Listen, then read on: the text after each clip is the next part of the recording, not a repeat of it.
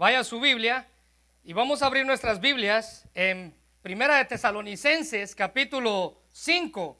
Como usted sabe, estamos teniendo esta serie hablando acerca de las exhortaciones para una buena iglesia y hoy vamos a hablar acerca de la relación entre hermanos. Sin duda alguna, la relación más difícil que pueda existir en toda congregación. Así que quiero invitarle a que vaya a su Biblia conmigo a Primera de Tesalonicenses, capítulo 5, y vamos a darle lectura a dos versículos. La serie está en todo el capítulo de el capítulo 5 de Primera de Tesalonicenses y hoy vamos a hablar del versículo 14 y 15. Así que cuando lo tenga, si usted uh, tiene alguien que a lo mejor no lo tiene, puede compartir su Biblia. Y así juntos vamos a ver el consejo de Dios para nosotros en esta mañana. Primera de Tesalonicenses capítulo 5, versículos 14 y 15 dice, también os rogamos, hermanos, que amonestéis a los ociosos, que alentéis a los de poco ánimo, que sostengáis a los débiles, que seáis pacientes para con todo Mirad que ninguno pague a otro mal por mal. Antes seguid siempre lo bueno unos para con otros y para con todos. Hoy vamos a hablar acerca de una buena relación entre hermanos. Recuerden que esta serie estamos hablando acerca de exhortaciones para una buena iglesia. Y nuestro deseo, como el deseo de todos los que estamos aquí, es que podamos tener una iglesia saludable, una iglesia que da buen testimonio del amor de Dios. Si usted se recuerda estas semanas atrás, dos para ser exactas, hemos hablado que no hay iglesias perfectas. No hay iglesias perfectas. ¿Por qué? Porque las integramos seres humanos imperfectos. Alguien dijo que la iglesia no es una galería para exhibir a los cristianos eminentes, es decir, a los, a los cristianos grandes, sino una escuela para educar a los cristianos imperfectos. No es un palacio para exhibir a los buenos cristianos, sino un hospital para ayudar a todos aquellos que quieren ser buenos cristianos. Un hombre llamado Charles Morrison escribió un libro titulado La iglesia cristiana es una sociedad de pecadores. Y en él escribe lo siguiente. Esta es la única sociedad en el mundo de las membresías donde la calificación para su membresía consiste en que usted se sienta indigno de esa membresía. ¿Se da cuenta? Todos somos imperfectos, por eso no hay iglesias perfectas. Pero déjeme decirle, como lo hemos dicho las semanas atrás, sí hay iglesias buenas. La iglesia de Tesalonicenses era una iglesia que se consideraba una buena iglesia, una iglesia digna de imitar, una iglesia saludable. La iglesia no es perfecta porque la iglesia tiene problemas. Y dentro de, la iglesia hay personas que tenemos problemas. Y un problema principal y probablemente el más grande de todos es el pecado que habita en nuestra vida. El problema más grande y el principal de todos. Las iglesias tienen problemas. Ahora vea dos ejemplos que quiero mostrarle. La semana pasada hablábamos de la iglesia de Filipenses, donde Pablo le dice a estas dos hermanas, hermanas, compórtense por favor, están peleándose entre ustedes. Pero no solamente fue la iglesia de Filipenses a la cual Pablo le exhorta eso. En primera de Corintios 3:3 dice, porque todavía le dice a la iglesia, ustedes están bajo el control de su naturaleza pecaminosa. Ahora vea, Pablo describe la clase de problemas que esta iglesia tenía. En primer lugar dice, entre ustedes hay celos celos dentro de la iglesia. En segundo lugar, dice Pablo, entre ustedes hay peleas. No pueden habitar juntos, no pueden estar en armonía. Pablo termina diciendo, ¿acaso eso no demuestra que ustedes son controlados por su naturaleza pecaminosa? Les dije que el problema principal en los miembros de la iglesia es el pecado que habita en todos nosotros. Pablo dice, no viven como la gente del mundo. Pero no solamente eso, sino que Santiago también habla de los problemas que habían dentro de las iglesias. ¿Quién es sabio? Dice Santiago 3, 13 al 14. ¿Quién es sabio y entendido entre vosotros? Muestre por la buena conducta de sus obras en sabia mansedumbre. Versículo 14. Pero si tenéis celos amargos y contención en vuestros corazones, no os jactéis ni mintáis contra la verdad. Dice que dentro de sus corazones ellos tenían contención, amargura, habían celos, mala conducta dentro de los miembros de la iglesia. Así que hermanos, no pretendemos que haya una iglesia perfecta, pero sí podemos ser una buena iglesia, una iglesia digna de imitar. Y para lograrlo, el apóstol Pablo dice que necesitamos tener una buena relación principalmente entre nosotros como hermanos en Cristo. ¿Se imagina qué clase de testimonio vamos a poder dar si entre nosotros pasamos peleando todo el tiempo? Los de afuera no van a creer. Los de afuera no van a creer en un Dios que puede cambiar vidas. Porque el primer ejemplo tenemos que darlo nosotros. Y probablemente usted y yo vamos a tener nuestras diferencias, pero eso no quiere decir que no debamos amarnos. ¿Alguna vez, todos los que tenemos hermanos, ya sean mayores o menores, ¿alguna vez usted se peleó con sus hermanos? Sí, sí, ¿verdad? A veces nos agarramos del chongo y, nos peleábamos y después iba nuestra mamá este, a, a apartarnos, ¿verdad? Y a darnos, bueno, al igual que los hermanos de sangre pasaban peleándose todo el tiempo, pero ¿será que en alguna ocasión, cuando usted se peleaba con su hermano o con su hermana, él o ella dejaban de ser sus hermanos? No. Habían diferencias, habían problemas, pero seguían siendo hermanos. Yo varias veces les he contado, ¿no? Que cada vez que mi hermano y yo nos peleábamos en mi casa, les he contado que mi abuela era costurera y todo el tiempo andaba con su metro aquí en el, en el cuello. Y cuando nos peleábamos iba y nos medía la espalda de un metrazo, ¿no? Pero cada vez que llegaba a, apartarnos, siempre nos decía, a ver, ¿quién es Caín y quién es Abel? Todo el tiempo nos decía eso.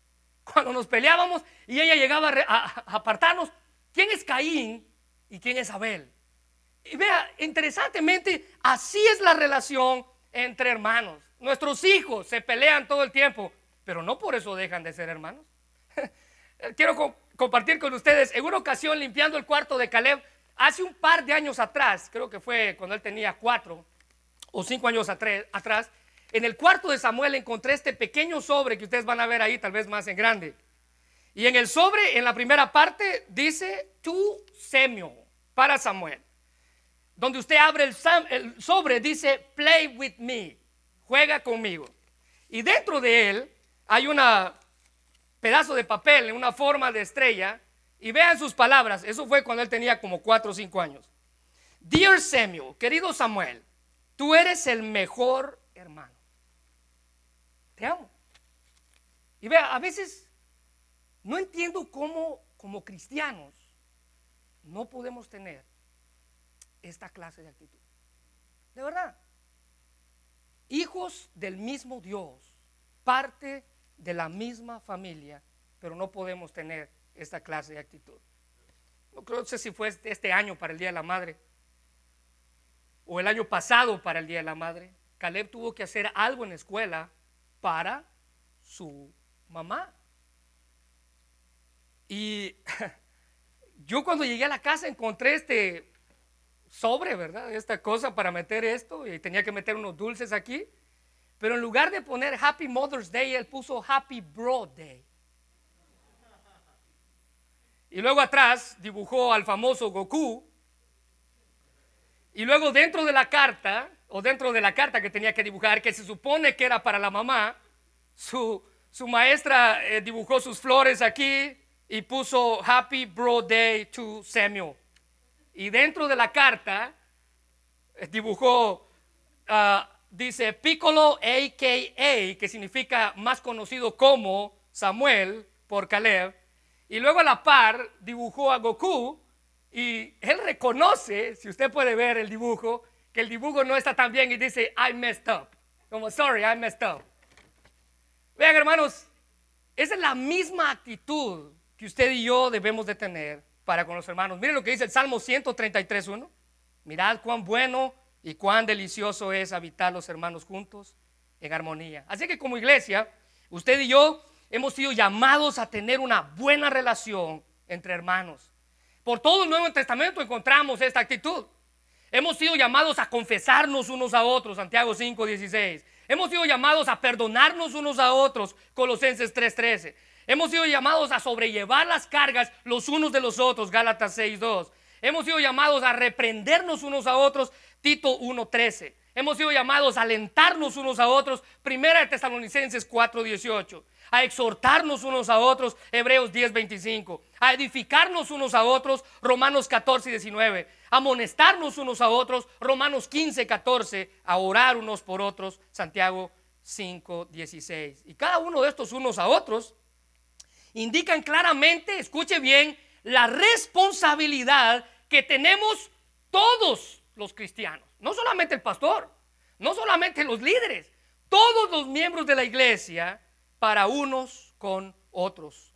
Y para desarrollar esa clase de comunidad, Pablo nos da esta serie de consejos prácticos y exhortaciones que como miembros de la iglesia y parte del cuerpo de Cristo hemos sido llamados a vivir en comunión unos con otros. Así que se nos presenta el deber que usted debe de tener para con el trato con el que tiene la par, con otros cristianos. La responsabilidad de velar por el bienestar de la iglesia es general, no es solamente de unas personas, no solamente de líderes y pastores, sino que debe de ser el deber de cada miembro de la congregación hacer su parte para buscar para buscar esa clase de dificultades y arreglar esa situación dentro de la iglesia.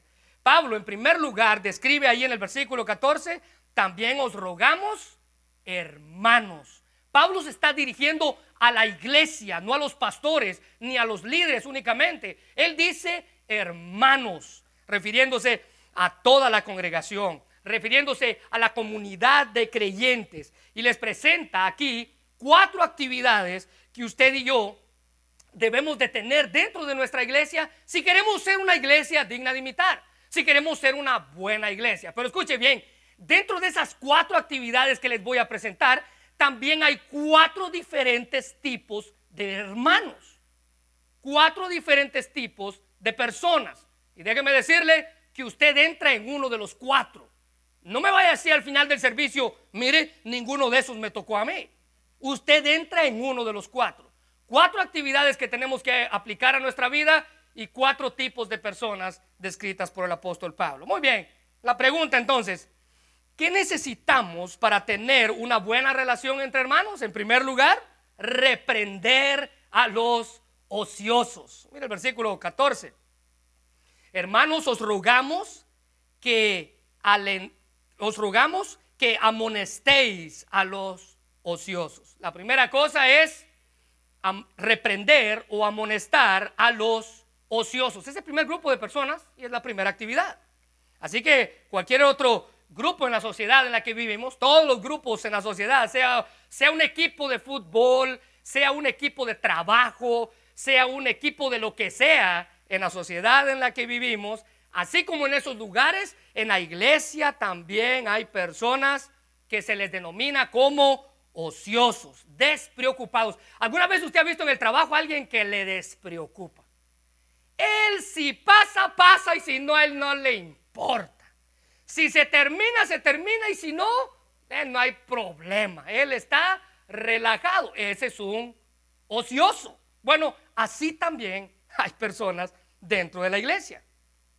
Aquellos a quienes no les gusta tener ninguna obligación. Mientras otros se involucran, este busca excusas para no hacerlo. Constantemente dice el apóstol Pablo que están fuera de sincronización, fuera de línea. Ellos no tienen ningún interés en involucrarse en ninguna área de servicio dentro de la iglesia.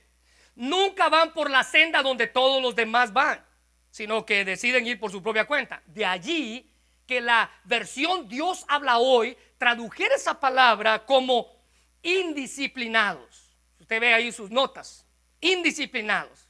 En el griego esa palabra tiene, significa uno que no mantiene el orden. El comentarista W. E. Vine dice que era especialmente un término militar que denota uno que no mantenía su puesto, coma, insubordinado. Ese es un ocioso. Un soldado que estaba fuera de rango, un soldado que estaba fuera de línea y era culpable de esa conducta desordenada en su vida. Ahora ve, ahí le puse tres traducciones más. La primera, la nueva traducción viviente, lo traduce como perezosos. ¿Hay algún perezoso dentro de la iglesia? La, traducción del lenguaje actual lo traduce como los que no quieren hacer nada. La nueva versión internacional les llama holgazanes. Aquellos que no quieren meter las manos en la obra. La pregunta es simple. ¿Entra usted en esa categoría? ¿Es usted uno de ellos? Es usted un soldado fuera de línea. Bueno, así es como Pablo describe a estos miembros de la iglesia que mostraban un espíritu insubordinado por ser entre, entremetidos o por ser ociosos. Toda la iglesia entendía el papel que ellos debían de jugar, pero estos no. Estos no quieren involucrarse. Ellos son como comúnmente se les llama calientabancas o en inglés bench warmers. Un predicador decía que esta clase de personas casi siempre son los que se sientan hasta allá atrás. Yo no quise yo no quise reafirmar esto, pero lo que sí puedo decir es que si usted se sienta adelante y cada domingo veo que va para atrás, usted es uno de ellos. Otra persona lo describía, y bien claro lo que esta persona dijo, lo comparaba como los espectadores en un, en un partido de fútbol. Los espectadores en un partido de fútbol. Él dice, usted va a ver a 22 personas peleándose por un balón en el campo, todos corriendo, haciendo su parte, enfrentándose entre ellos y necesitando desesperadamente un descanso. 22 personas. Pero usted tiene 2.500 personas sentadas en las bancas del estadio, gritando, criticando las jugadas y necesitando desesperadamente hacer ejercicio. ¿Se da cuenta la diferencia?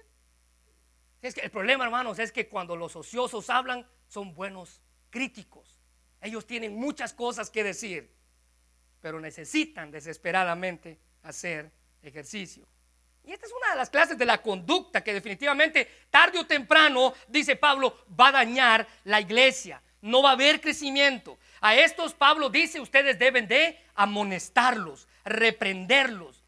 Literalmente ponerlos en mente, advertirlos o regañarlos gentilmente. No hay ninguna fórmula, no hay programa, no hay sistema. Simplemente a esta persona se necesita confrontar, reprender a aquel que tiene esta clase de comportamiento dentro de la iglesia.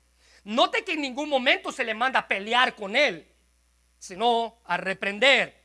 Y reprender es la idea de acercarse a alguien que está siguiendo un camino que finalmente va a terminar en graves consecuencias y usted debe instruirlo sobre la responsabilidad de esas graves consecuencias que va a enfrentar.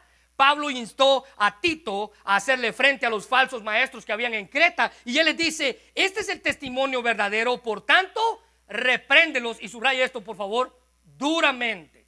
Falsos maestros, dice Pablo a Tito, no los puedes ah, soportar en la iglesia, tú repréndelos y hazlo, no gentilmente, duramente, para que sean sanos en la fe. Matthew Henry, el comentarista, describía esta clase de personas diciendo que tenían una baja finalidad en lo que hacían, sirviendo un interés mundano con pretextos de la religión. Los tales deben de ser resistidos y avergonzados por la sana doctrina de las escrituras. Ahora vea, segunda de Timoteo capítulo 4 versículo 2, Pablo vuelve a dar una instrucción similar. Que anunciéis el mensaje, que insistas en todo tiempo oportuno o no. Muéstrales lo malo que han hecho, corrígelos. Otra vez la palabra reprender cuando se equivoquen. Ahora, note que las instrucciones de reprender a la gente en la iglesia Pablo se las da a sus discípulos más jóvenes, a Tito y a Timoteo. Les dice, redarguye, reprende, exhorta, reprende, reprende, reprende. Es difícil la corrección, hermanos, especialmente cuando ésta tiene la razón y nos empuja a nosotros a cambiar nuestra manera de vivir. Pero no importa cuánta la reprensión duela, Usted y yo como miembros de la iglesia debemos de estar dispuestos a escucharla de manera que nuestra obediencia a Dios sea más completa y dar gracias a Dios porque hay personas a nuestro alrededor que se preocupan por nosotros y nos dicen las cosas en las que estamos mal. Hay personas alrededor que se preocupan por nosotros y quieren lo mejor de nuestra vida. En segundo lugar, Pablo dice animar a los desanimados. Reprender a los ociosos, animar a los desanimados. Mira el versículo 14, que alentéis a los de poco ánimo. La versión Dios habla hoy dice que animen a los que están desanimados.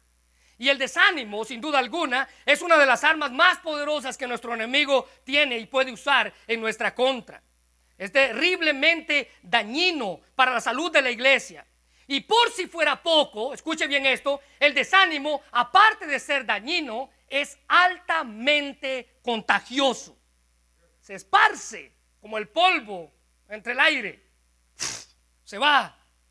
Usted se recuerda, Moisés envía 12 espías para inspeccionar la tierra de Canaán, la tierra que ellos iban a poseer. El propósito de enviar a estos espías era que, ellos fueran a ver cómo era la tierra, si la tierra era fértil, si era como, como todo el mundo decía que ella era. Y por si fuera poco, uno de los propósitos de ir a inspeccionar la tierra era para ver si ellos podían conquistarla o probablemente no. ¿Qué era lo que ahí había que iba a impedir que eso se llevara a cabo? Ellos fueron a la misión, usted conoce la historia, y ellos regresaron, dice la Biblia, los doce espías regresaron, ellos vieron lo mismo, ellos dice la Biblia que trajeron frutos de que ahí era tan bueno el fruto que ah, traían uvas cargadas entre dos, higos, en fin, los doce hombres vieron lo mismo. Dos de ellos, dice la Biblia, que trajeron un reporte positivo. Claro que sí, vayamos, los vamos a conquistar, los vamos a comer como a pan. No debemos tenerles miedo, nosotros vamos a hacer lo que tenemos que hacer. Pero si se recuerda la historia, diez de ellos trajeron un reporte negativo. ¿Cuál fue su reporte? No vamos a poder. Esa tierra, dice la Biblia, se traga a la gente. No sabemos qué pasa allí. Esa tierra, allí hay gigantes. Nosotros parecemos como saltamontes a la par de ellos. Pregunta, ¿a quién de los dos grupos escuchó el pueblo? Sí. dejemos que la Biblia lo responda. Dice el versículo 1 y 2 de números 14. Entonces toda la congregación gritó y dio voces y el pueblo lloró aquella noche y se quejaron contra Moisés y contra Aarón. Todos los hijos de Israel y toda la multitud dijeron, ojalá muriéramos en la tierra de Egipto o en este desierto, ojalá muriéramos. ¿A quién escucharon? Sí, a los diez. ¿Sabe por qué? Porque el desánimo es contagioso. En la mayoría de las ocasiones, hermanos, el desánimo siempre es motivado por el temor. Es más, en el griego esta expresión tiene que ver con los de poco espíritu. El cobarde, así es como el griego lo describe. Estos son aquellos miembros de la iglesia que carecen de valor para enfrentar las circunstancias de la vida. Ellos carecían de valor y de fortaleza para enfrentar todos los retos que como iglesia iban a tener. Dificultades en el ministerio. Tenían pavor de la persecución. Si usted se recuerda, la semana pasada les dije que la iglesia de Tesalónica, después de que la iglesia se fundó y comenzó a esparcirse el evangelio, los judíos y los gentiles comenzaron a perseguirla por el evangelio que ellos estaban predicando.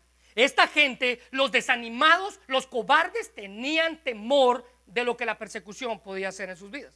Qué triste, hermanos, es enfrentarse con personas así. Aquellos que se rinden a mitad de la carrera, por no terminarla o por temor a no poder llegar o peor algún, por temor de perder. Son los que se aferran a un lugar seguro, no porque tengan una misión, no, no, no. Ellos se aferran a un lugar seguro porque tienen miedo a lo que vaya a pasar. Se nos olvida, hermanos, que el futuro le pertenece a Dios. Mira lo que dice Mateo 6, 33 al 34. Y déjenme leerlo al revés, si es tan amable. Leamos el versículo 34 primero. Así que no os afanéis por el día de mañana, porque el día de mañana va a traer su propio afán. Basta cada día su propio mal. Ahora leamos el 33. Pero si no, buscad primeramente el reino de Dios. No se afanen, dice Jesús. Busquen primeramente el reino de Dios. Y el desánimo muchas veces viene por el temor de no saber qué va a pasar en el futuro. A esta clase de personas, dice Pablo, no debemos reprenderlas, debemos alentarlas animarlas, literalmente relacionarse cerca de ellas, consolarlas. Ellos necesitan esta clase de consuelo, ya que están faltos de valentía para afrontar los problemas y las dificultades. ellos necesitan consuelo y quién mejor para dárselo que un miembro de la iglesia. Cuando usted ve a un desanimado, a ese desanimado no se apacha, se alienta, se anima, se empuja. Tú puedes, sigue, sigue adelante. Nuestro papel no es apachar, ni mucho menos criticar, señalar, avergonzar. Nuestra labor delante de Dios, dice el apóstol Pablo, es, es animarlo, alentarlo. Es Dios quien nos ha dado ese trabajo a los de poco espíritu. Debemos consolarles, animarles y alentarles. Debemos ayudarles a quitar sus temores y a infundirles la confianza que necesitan. Y esta palabra de consolar a otro tiene la idea de estar parado a la par de otra persona y darle consuelo. Jesús habló del Espíritu Santo refiriéndose a Él como nuestro consolador. Juan capítulo 14, versículo 16. Yo os rogaré al Padre y os daré otro consolador para que esté, para que esté con vosotros para siempre. Y el consolador aquí significa uno llamado a la par del otro, en ayuda de uno y sugiere la capacidad o la adaptabilidad para prestar ayuda. En un sentido más amplio significa uno que socorre, uno que consuela. Cristo fue eso para sus discípulos. El Espíritu Santo es eso para nosotros. Usted tiene que ser eso para alguien más. Sé que cuando usted encuentra a un desanimado, a un desalentado, necesita animarlo, ayudarle a salir adelante. En tercer lugar, en tercer lugar, debemos reprender, debemos alentar y en tercer lugar, debemos cuidar de los débiles. Cuidar de los débiles. Vea el versículo 14. Amonestéis a los ociosos, alentéis a los de poco ánimo, sostengáis a los débiles. Y estos débiles no tienen nada que ver con lo físico, sino con lo espiritual también con lo moral.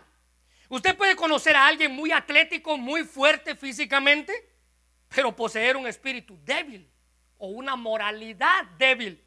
Y creo que en la Biblia no hay ejemplo más precioso que podamos ver que la vida de Sansón.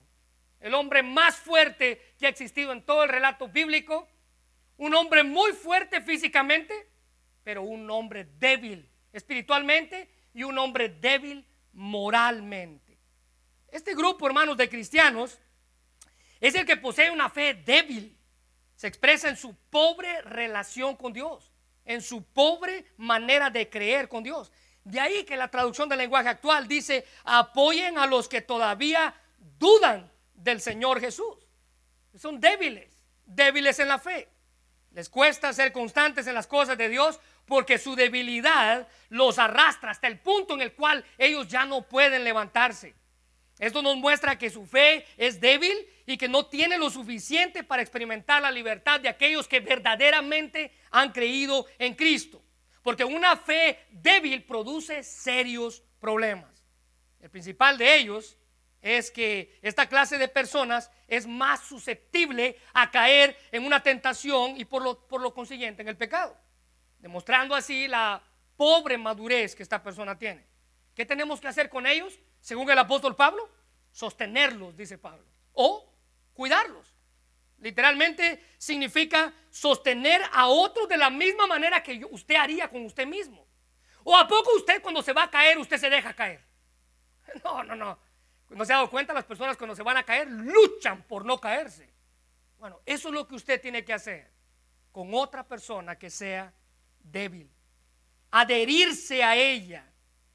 Por extensión, la nueva traducción viviente dice, cuiden con ternura de los débiles. Y los débiles no son los enfermos o físicamente débiles, sino los que carecen de fuerza para vencer las tentaciones y necesitan de alguien que les apoye y les ayude a resistir a quienes les incitan al pecado. Romanos capítulo 14, versículo 1 dice, acepten a los creyentes que son, subrayalo por favor, débiles en la fe y no discutan acerca de lo que ellos consideran bueno o malo. Pablo se refiere al débil como aquel que posee una fe inmadura, la que no ha desarrollado aún los músculos que le permiten sostenerse de pie cuando las situaciones difíciles vienen a su vida. Pablo responde y él dice, con amor usted debe de cuidar a esta clase de personas. Acépteles, Romanos 14.1, acéptenles. Pablo se refirió a una iglesia hablando de muchos hermanos que estaban en esta categoría y esta fue la iglesia de Corintios.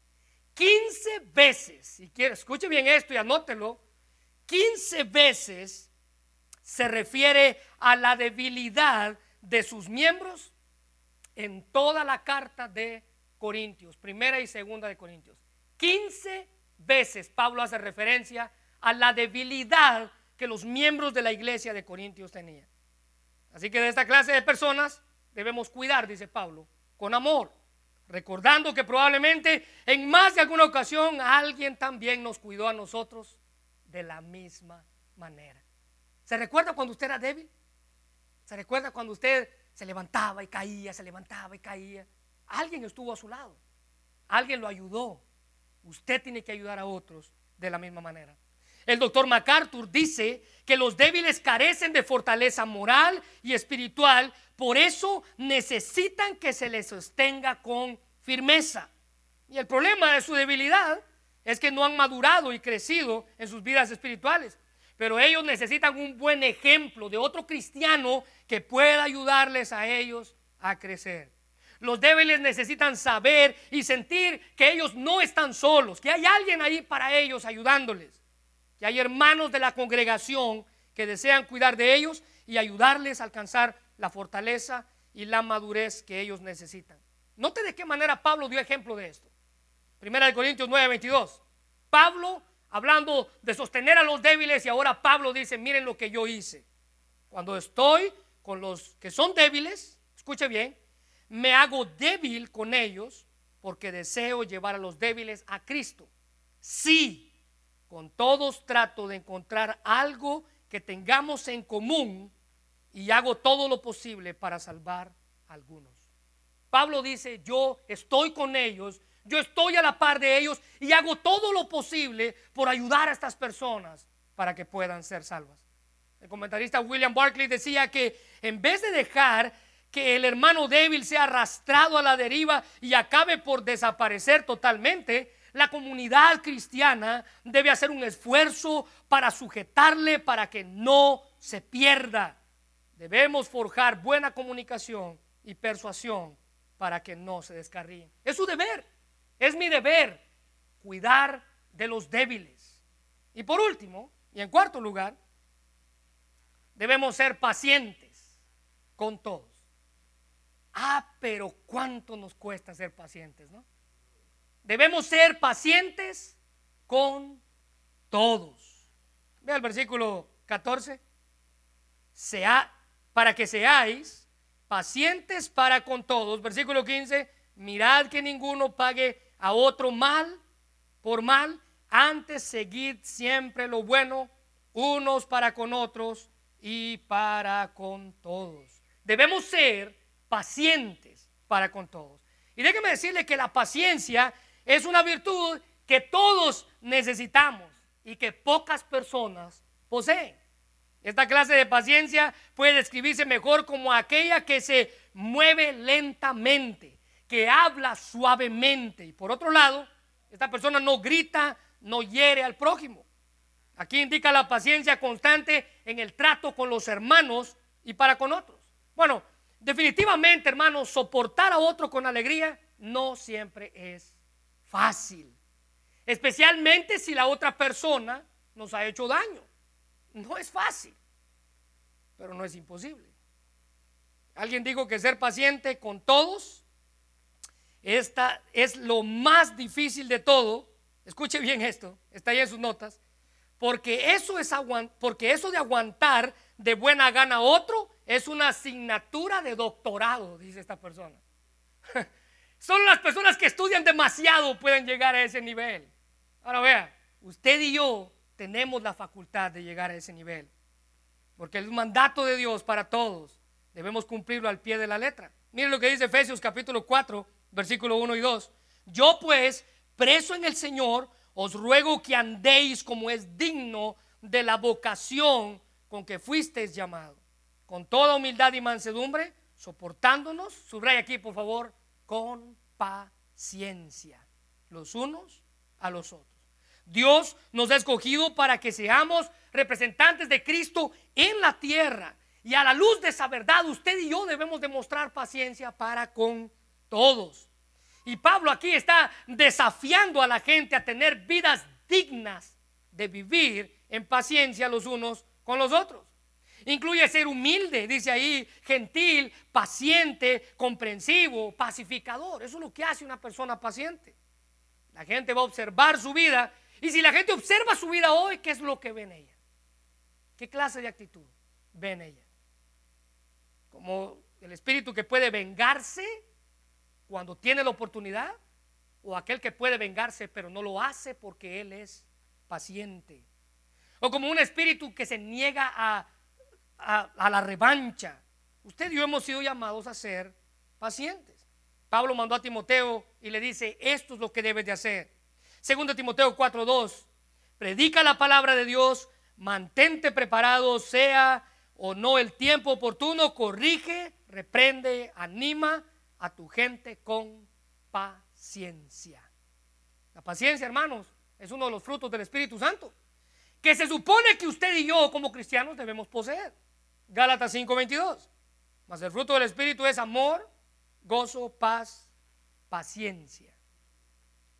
Colosenses 3:12 dice que cada cristiano debe de vestirse de esa manera, dado que Dios los eligió para que sean su pueblo santo y amados por Él, ustedes tienen que vestirse de qué clase de actitudes, de compasión, de bondad, de humildad, de gentileza y de paciencia.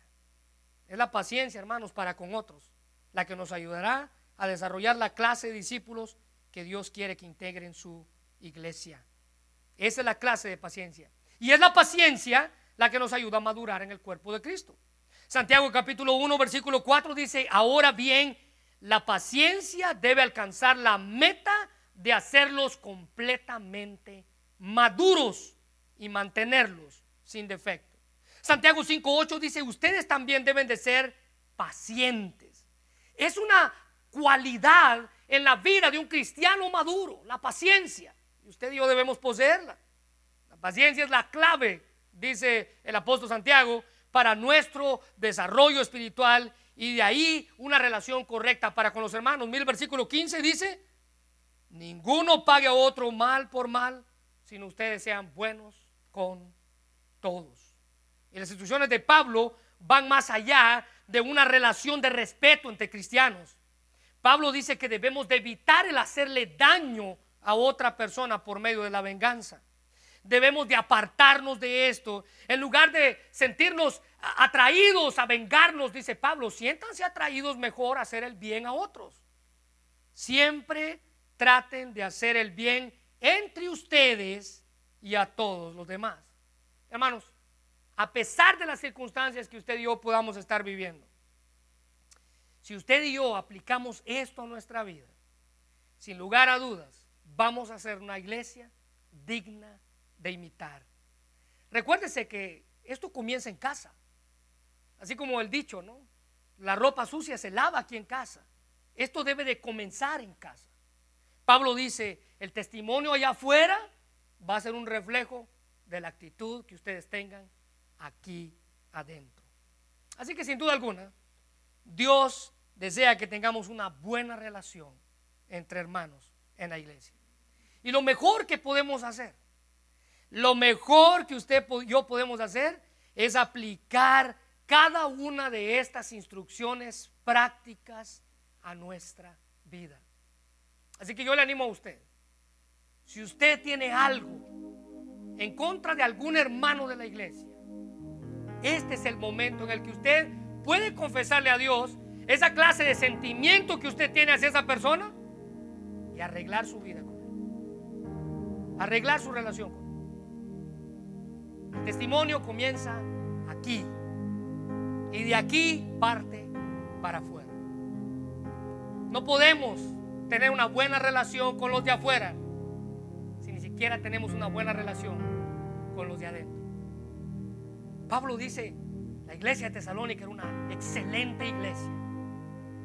Pero como todas las iglesias, siempre hay circunstancias que afectan, dificultades, malos entendidos, problemas, cosas que se necesitan arreglar antes de salir afuera y dar testimonio de la clase de iglesia que nosotros somos. Yo le animo para que usted esta tarde pueda inclinar su rostro ahí donde está y examine su corazón.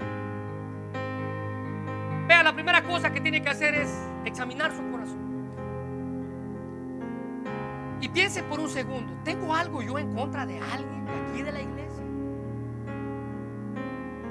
¿Soy yo un promotor de la paz o un promotor de los pleitos? ¿Soy yo un promotor de la verdad o un divulgador de chismes? ¿Qué clase de personas soy? Recuérdese que le dije que habían cuatro actitudes y cuatro clases de personas. Y usted, querido hermano, está en una de ellas. Espero que ya haya identificado en cuál está. Y espero que todos estemos en los que somos pacientes. si usted está en alguno de los otros, usted necesita ponerse a cuentas con Dios. Porque usted está haciéndole daño al cuerpo de Cristo. Miembros los unos de los otros, dice Pablo. Cuidado. Una buena iglesia tiene una buena relación entre hermanos. Señor, te damos gracias por tu palabra, Dios, y gracias por el privilegio que nos das de haber escuchado este mensaje en esta hora. Gracias por tu amor en nuestra vida. Gracias por la bendición que nos das de estar aquí. Gracias por permites escuchar esta clase de mensajes. Padre, ahora queremos ver hacia dentro de nosotros. Si dentro de nosotros hay pleitos para con otros hermanos, si en lugar de ser un promotor de la verdad soy un divulgador de chismes, Dios permite que sea tu palabra la que hable a mi corazón, la que me ayude a poder entender que necesito cambiar mi manera de vivir, necesito cambiar mi manera de actuar. Dios, que si sé que hay alguien que tiene un comportamiento ocioso en la Biblia, tú dices que debemos reprenderlos. Esa debe ser mi actitud para la iglesia también. Si yo sé que hay alguien que necesita ser reprendido, necesito hacerlo porque si no, me estoy convirtiendo en cómplice de su pecado. Señor, necesito alentar a los débiles, cuidar desanimados, animar a los que están todavía pensando en que si tú eres verdad o no. Necesito ser paciente para con todos. Dios, ayúdanos a que esta clase de relación podamos tenerla dentro de nuestra iglesia. Bendice este momento, Dios. Y bendice esta serie de mensajes que habla a nuestro corazón. Gracias por tu palabra, Señor. En el nombre de Jesús.